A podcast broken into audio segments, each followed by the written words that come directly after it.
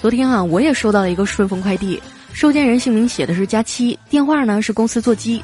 我仔细回想了一下，最近也没卖东西啊，难道是热心听众送给我的礼物？我就特别高兴的收下了。打开一看啊，里面是一对情侣手表。结果快递小哥跟我说，货到付款一共一千五。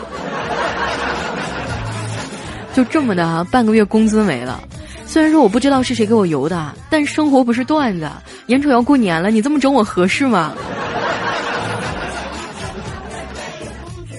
不过说实话啊，戴一块好表要比戴个大金链子显得更有品位。于是呢，我就把这对情侣表拿出来试了一下，结果男款太松了，女款套不上。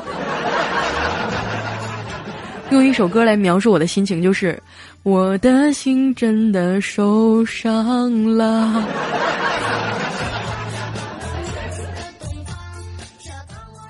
我觉得吧，像我这种半公众人物，怎么也得配块好表。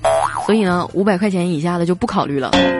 我们公司啊，就怪叔叔逼格高，有品位。于是我就跑去问他：“哎，我应该选个什么样的表比较符合我的气质呢？”叔叔想了想啊，推荐给我一块运动手表。我说：“这啥呀？长得跟电子表似的，还卖三千多，质量咋样啊？”叔叔说：“哎，这你就不懂了吧？这款手表质量特别好。”上次我一朋友去爬山，从山顶上掉下来都没摔坏。我说真的，叔叔说啊，就是人摔死了。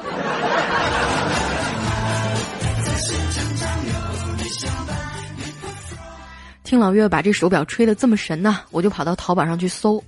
马上要过年了，购置年货又要掀起新一轮的消费热潮。最近一个购物网站数据显示，胸越大的女人越败家。我就觉得没有科学依据啊！你看姐。